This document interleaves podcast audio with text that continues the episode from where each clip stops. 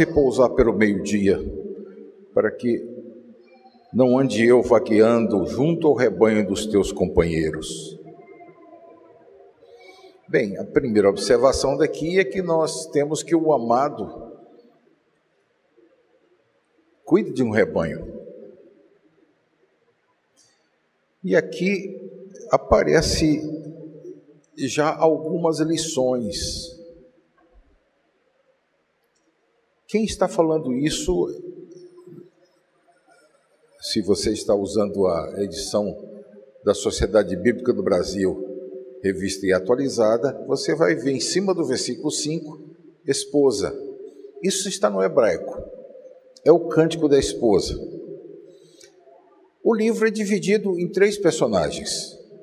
A esposa é a que começa, o coro, depois a esposa, depois no versículo 8, o esposo.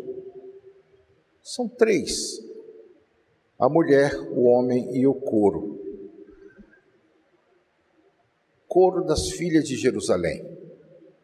O que é isso? Nós não sabemos ao certo. Provavelmente aqui está, esteja revelado uma estrutura muito antiga, que com o correr do tempo foi modificando, se modificando e chegou ao que hoje nós chamamos de ópera. Mas é parecido talvez com aqueles coros gregos em que tem teatro, um personagem fala com o outro e também tem um coro explicando em uma pequena parte o que, que vai acontecer em seguida. Talvez seja esse gênero de literatura. Está além da poesia. A Bíblia possui cinco livros poéticos, Cantares é um deles. Só que Cantares tem um, um adicional, além de ser um livro poético, é um livro de música também. É um livro sobre como essa poesia é apresentada em forma de cântico. É claro que nós não sabemos qual é a melodia que foi cantada. Naquele tempo não havia jeito de anotar partituras. Só que nós sabemos logo no versículo 1, Cântico dos Cânticos de Salomão. Salomão o compôs. Salomão colocou três personagens: a esposa, o esposo e o cântico e o coro das filhas de Jerusalém. Sabe, meus irmãos, esses três se alternam pelo menos 38 vezes. Uma hora o coro canta ao esposo, outra hora canta a esposa, outra hora explica alguma coisa que ficou faltando entre a conversa de um e de outro. Outra hora é o esposo que canta à esposa e a esposa responde, ou a esposa começa e o esposo responde. Ou seja, é extremamente variado. E se você tentar descobrir qual é a função no enredo, não, não fica claro. Nem em hebraico fica completamente claro. A impressão que se tem é que Salomão pegou uma série de cânticos e juntou. A maravilha está nisso. Como é que Deus pode usar isso para dar algum tipo de mensagem aos seus filhos? Essa é a dificuldade. Mas essa é a dificuldade que nasce nos livros, nos livros poéticos. Provérbios, por exemplo, é uma colação de ditados não são ditados comuns como nós temos hoje em dia, mas se você examinar, você encontra ditados parecidos com água mole em pedra dura, tanto bate até que fura. É um ditado comum a todos nós. Ele está presente no livro de Provérbios em diversas situações. Por exemplo, o escritor de Provérbios diz: Não vá muito à casa do teu vizinho para que ele não se aborreça de ti. O que, que significa? Água mole em pedra dura, tanto bate até que fura. Como é que Deus utilizou essa sabedoria para dar mensagens dele? Ora, é daí que nasce um pressuposto reformado muito interessante. A reforma dizia o seguinte: toda verdade é verdade de Deus. O inimigo de nossas almas não pode produzir a verdade, ele só produz a mentira, ele é o mentiroso, o pai da mentira. Se alguma coisa é verdade, ela foi feita por Deus, ela foi estabelecida por Deus, ela vem de Deus. O próprio apóstolo Paulo diz que nada podemos contra a verdade. A verdade é algo que vem de Deus. E aqui está falando da verdade que existe num relacionamento, no relacionamento, relacionamento do marido com sua esposa. Meus irmãos, as opiniões a respeito do significado de cantares são tantas. Eu devo ter um, talvez uns 20 livros a respeito do livro de Cantares.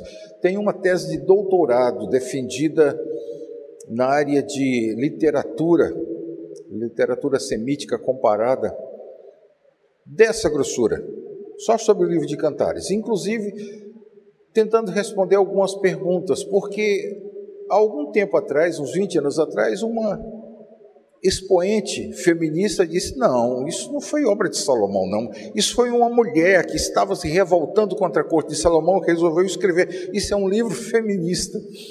Bem, eu não sei em que, que ele é feminista, mas é a defesa que foi feita esses livros. Mas não tem nada a ver. Salomão está nos dando uma mensagem clara, tomando o pressuposto do casal Salomão fala à sua amada, que apenas no capítulo 6 é chamada de Sulamita. E geralmente, Sulamita significa que nasceu em Sulam. Sulam era uma região. Os habitantes de Sulam, quase todos eram descendentes de uma mistura de raças e a maioria das pessoas eram morenas. Aí você encontra a alusão disso quando a mulher diz: Eu estou morena, porém formosa. Nos dias de hoje seria politicamente incorreto fazer um negócio desse. Aliás, irmãos, tem muita coisa politicamente incorreta no livro de Cantares. Por exemplo, o marido virar para a esposa e dizer: A que comparo tua beleza? Às éguas de Faraó. Nenhuma mulher gostaria de ser comparada a sua beleza às éguas de Faraó, mas naquele tempo certamente isso era um elogio fantástico. Quando ele diz: Quem é essa que vem bonita como um exército armado? Como é que um exército armado pode ser bonito? Pois bem, nós temos que ler com os olhos daqueles dias, não com os olhos de hoje. Se nós lermos com os olhos de hoje, nós vamos encontrar um problema, alguns problemas muito sérios para interpretar, além dos que já, já aparecem aí. A interpretação melhor, e eu não quero fazer propaganda de nenhuma outra, só chamei a atenção da ideia feminista, porque isso de vez em quando vai aparecer do, especialmente se você gosta muito de ler alguma coisa, mais cedo ou mais tarde você vai se deparar com isso. Mas o, a interpretação mais correta é que Salomão escreveu um livro em que espo, o esposo e a esposa trocam um diálogo. Quando esse diálogo fica difícil de ser entendido, entra o coro das filhas de Jerusalém falando alguma coisa que facilite o entendimento desse diálogo ou complemente esse diálogo. É claro que ele está falando de um amor entre marido e mulher. Entretanto, esse amor transcende o amor de marido e mulher e fala do amor entre Deus e o seu povo para os antigos do Velho Testamento, ou para nós da igreja entre Cristo e sua igreja. Você já notou que a volta do Senhor Jesus no Novo Testamento é chamada de as bodas do cordeiro? O que é bodas? Bodas vem de votos, não tem nada a ver com bodes, vem de votos, as festas, a festa de casamento do cordeiro. É a volta de Cristo, é chamada assim no Novo Testamento. E é interessante você observar que a igreja, até certo ponto, é descrita como a noiva de Cristo. Até certo ponto, não, dito textualmente, que a noiva é a noiva de Cristo e que Cristo está purificando-a para si próprio, para apresentá-la a si próprio sem ruga nem mácula, perfeita.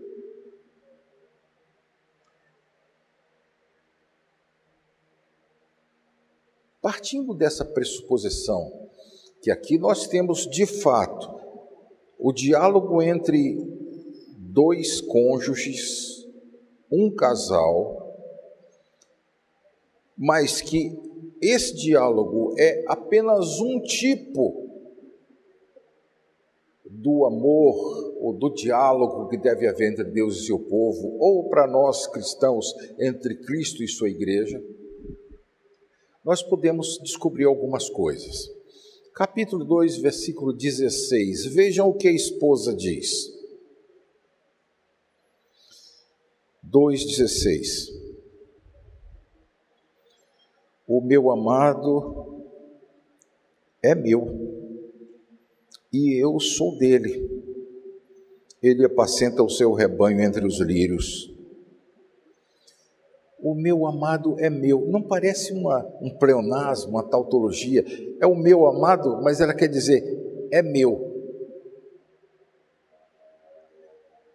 Essa primeira vez que aparece essa frase, que dá uma ideia de ela possuir o amado, de ela ser dona dele, é compensada se você andar quatro capítulos para frente. No capítulo 6, versículo 3, você vai encontrar eu sou do meu amado.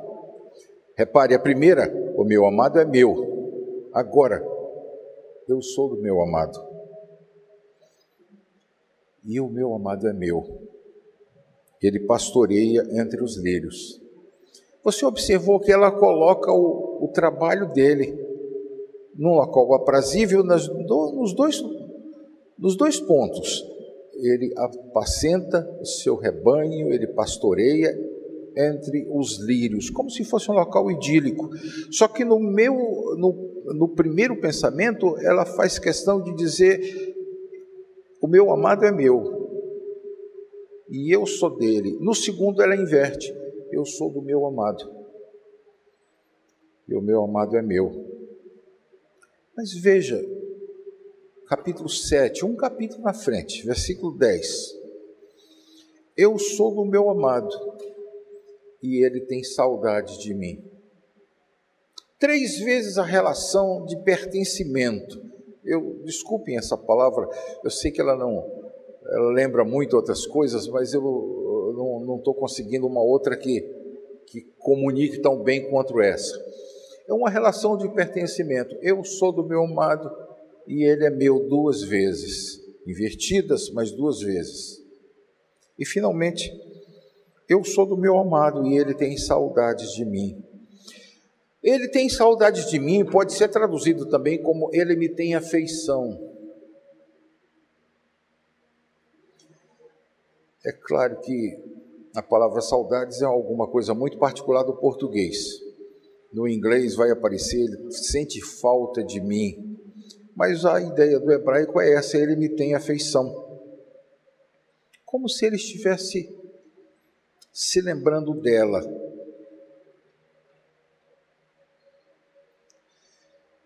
Meus irmãos, há uma espécie de um crescimento no diálogo em que primeiro ela diz: O meu amado é meu, e depois ela inverte: Eu sou do meu amado, e finalmente, Eu sou do meu amado, e ele tem saudades de mim. Basicamente, essa é o, a trajetória da alma. A alma que conhece o Senhor costuma dizer: Cristo é meu. Quantos de nós já cantamos isso quando na adolescência, pelo menos na adolescência da minha geração, Cristo é meu, sim, Cristo é meu, minha vida se transformou. Cantamos muito isso. Mas logo em seguida, com o amadurecimento, ela vai dizer: Eu sou do meu amado, eu pertenço ao Senhor Jesus. E a maturidade vem quando diz claramente: Ele tem saudade de mim, Ele aguarda por mim. Ele mesmo declarou que não tomaria do fruto da vida até aquele dia em que haveria de bebê-lo novo conosco no reino dos céus. E Ele tem saudade de mim.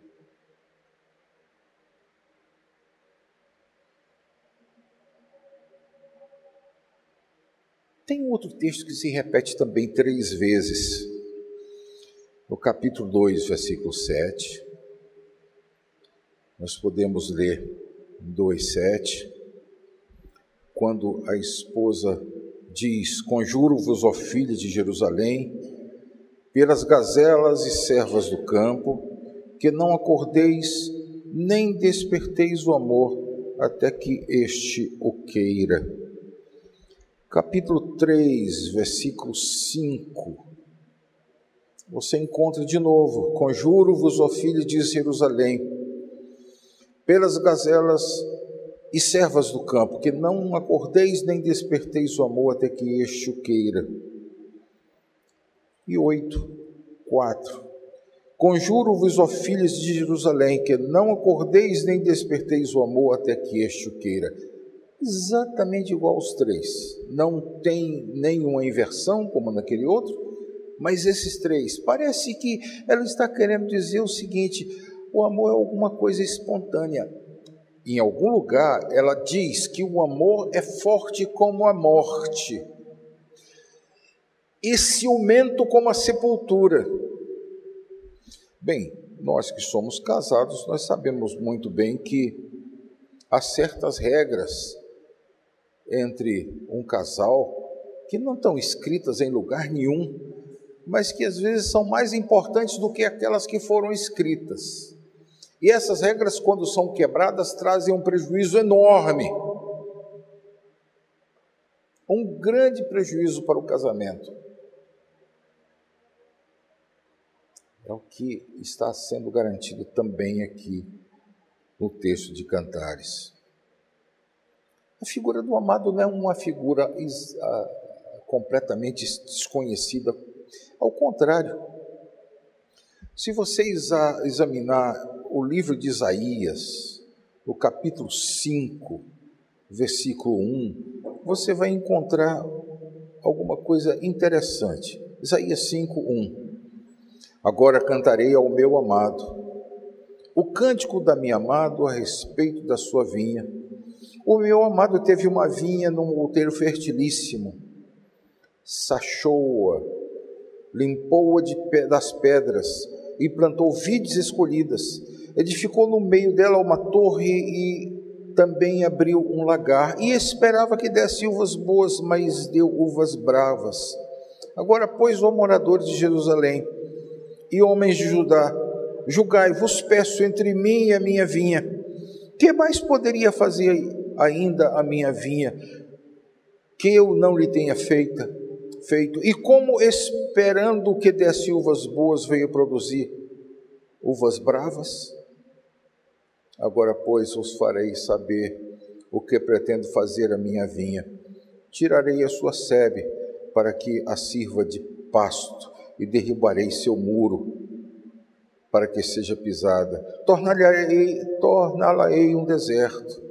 Não será podada nem sachada mas crescerão nelas, nela espinheiros e abrolhos. As nuvens darei ordem que não derrame sua chuva sobre ela, porque a vinha do Senhor dos Exércitos é a casa de Israel.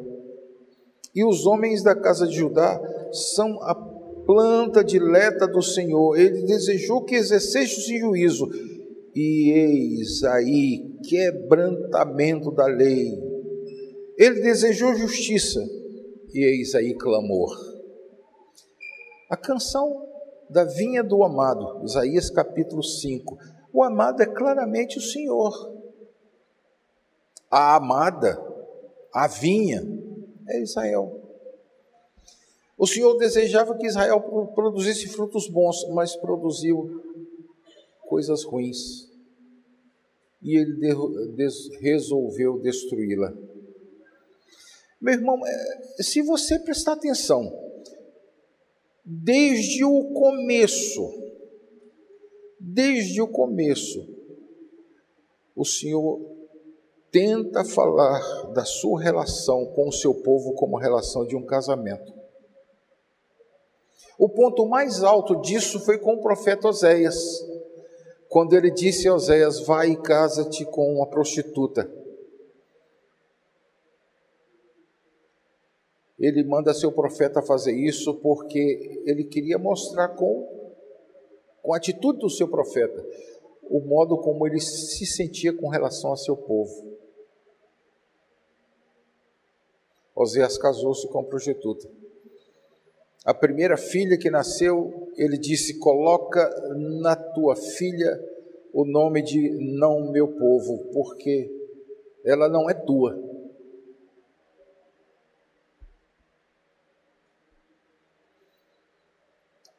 O pecado na Bíblia é sempre mostrado como uma espécie de um adultério. E isso pressupõe um casamento. O povo de Deus era a amada o Senhor o amado. Nos dias de hoje, no tempo da igreja, o amado é o Senhor Jesus, o amado de nossa alma, que pastoreia entre os lírios, e a sua amada é a igreja, que está num processo de purificação, aguardando até o dia em que se encontrará com Ele e celebrará o seu casamento. Aí você diz, pastor, mas isso é erótico demais. Mas é essa é a essência do livro de Cantares.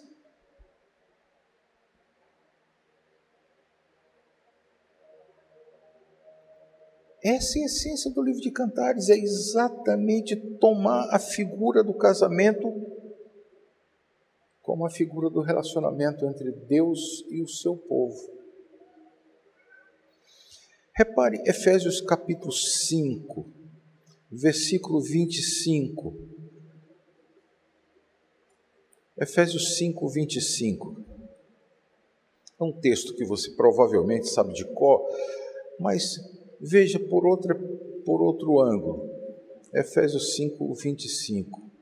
Maridos, amai vossa mulher como também Cristo amou a igreja e a si mesmo se entregou por ela para que a santificasse, tendo-a purificado por meio da lavagem de água pela palavra, para apresentar a si mesmo igreja gloriosa, sem mácula, nem ruga, nem coisa semelhante, porém santa e sem defeito. Assim também os maridos devem amar a sua mulher como ao próprio corpo. Quem ama a esposa a si mesmo se ama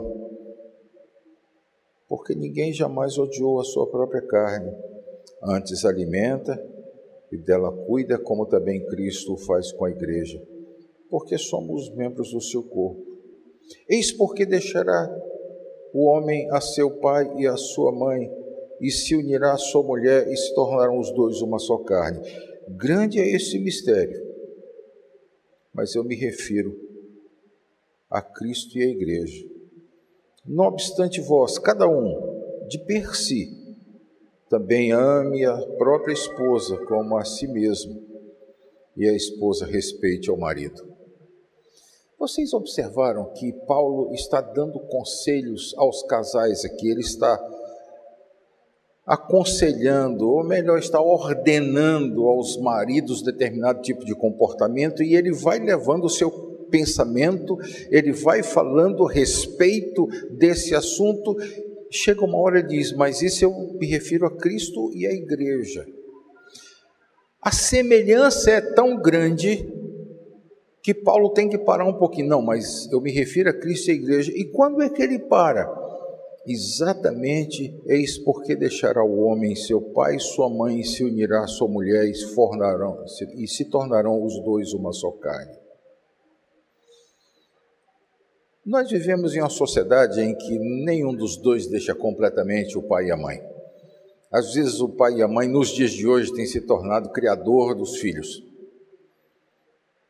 Às vezes a, a família se, se junta tanto que mais parece uma família patriarcal.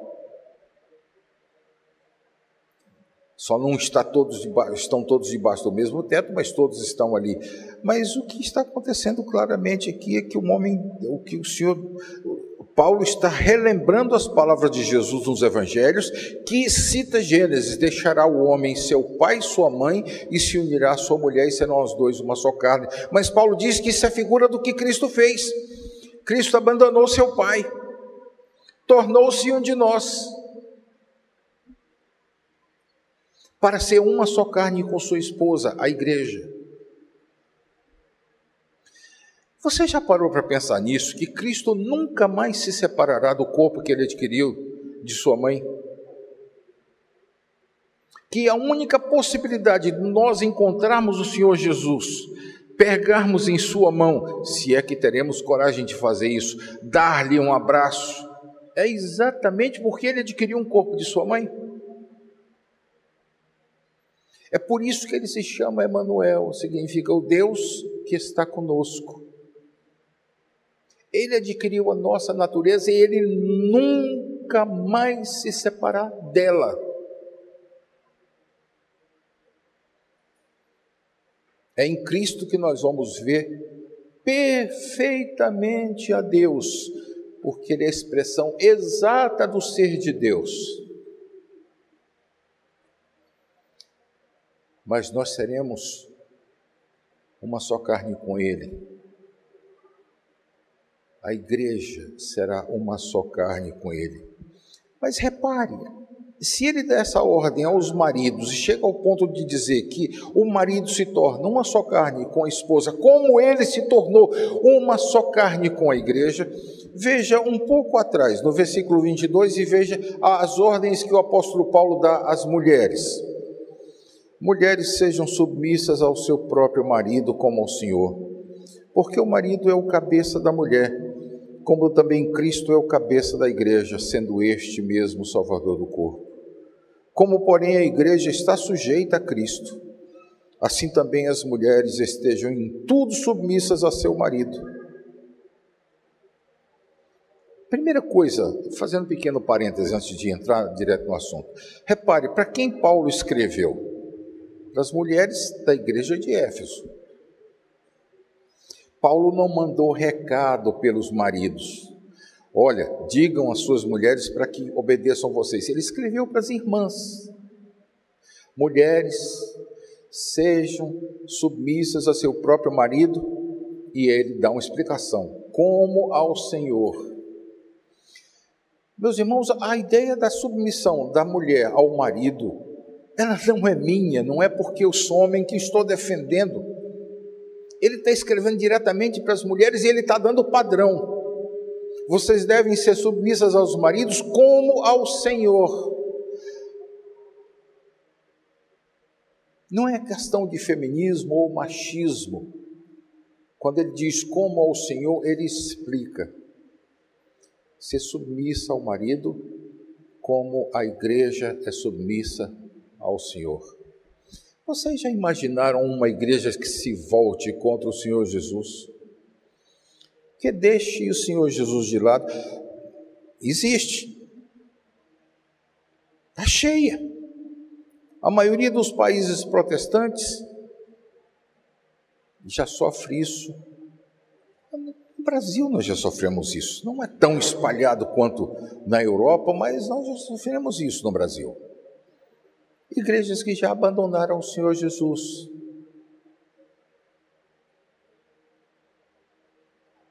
Mas como a igreja deve ser submissa ao Senhor Jesus, a mulher deve ser submissa ao seu próprio marido. E por uma razão muito simples. Porque Ele é o Senhor e Ele determinou que fosse assim. Ah, pastor, mas é muito fácil o senhor, como homem, falar um negócio desse. Olha, eu digo a você com sinceridade: eu gostaria de não ter que fazer isso. Mas é assim que está escrito. E aí eu volto para o nosso texto. A união perfeita entre o homem e uma mulher não se dá em pé de igualdade, em que os dois competem pela mesma coisa, mas se dá em termos de complementaridade, em que um cumpre a falta do outro. Aliás, é a figura que a própria semiótica nos ensina, se você examinar para o que acontece com as personalidades, a personalidade da mulher complementa a personalidade do marido. Se você olhar para o próprio aparelho reprodutor humano, o da mulher complementa do marido.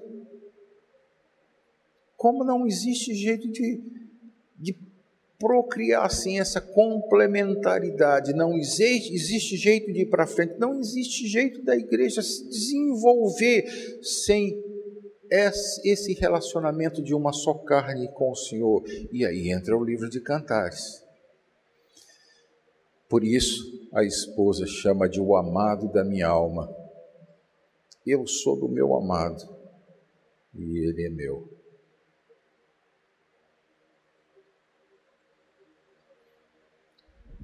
Mas, meus irmãos, não fica só aí.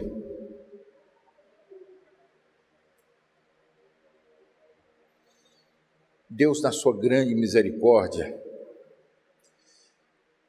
Ele nos dá lições práticas. Quando você vê nos Dez Mandamentos, não furtarás,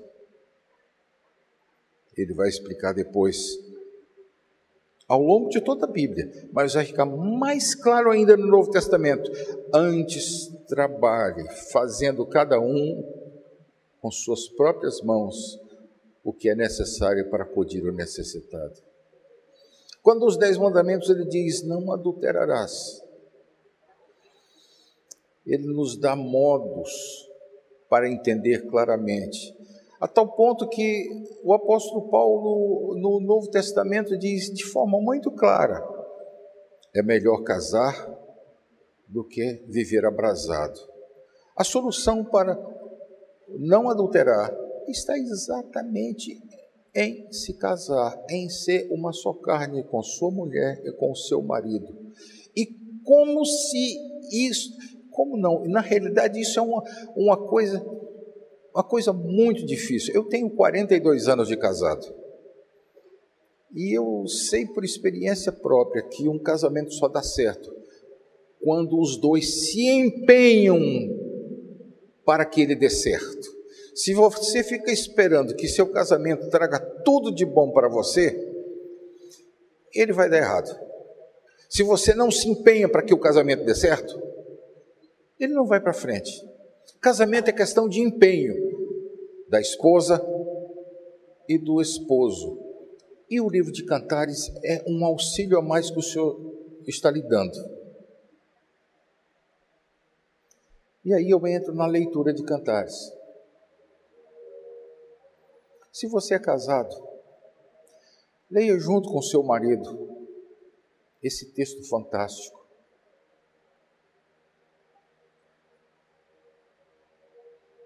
Leia junto com sua esposa, compreendendo esse texto, examinando, orando sobre ele perguntando o que é que ele está lhe ensinando a respeito da vida mútua, como é que ele lhe ensina a se empenhar por ter um casamento cada vez melhor.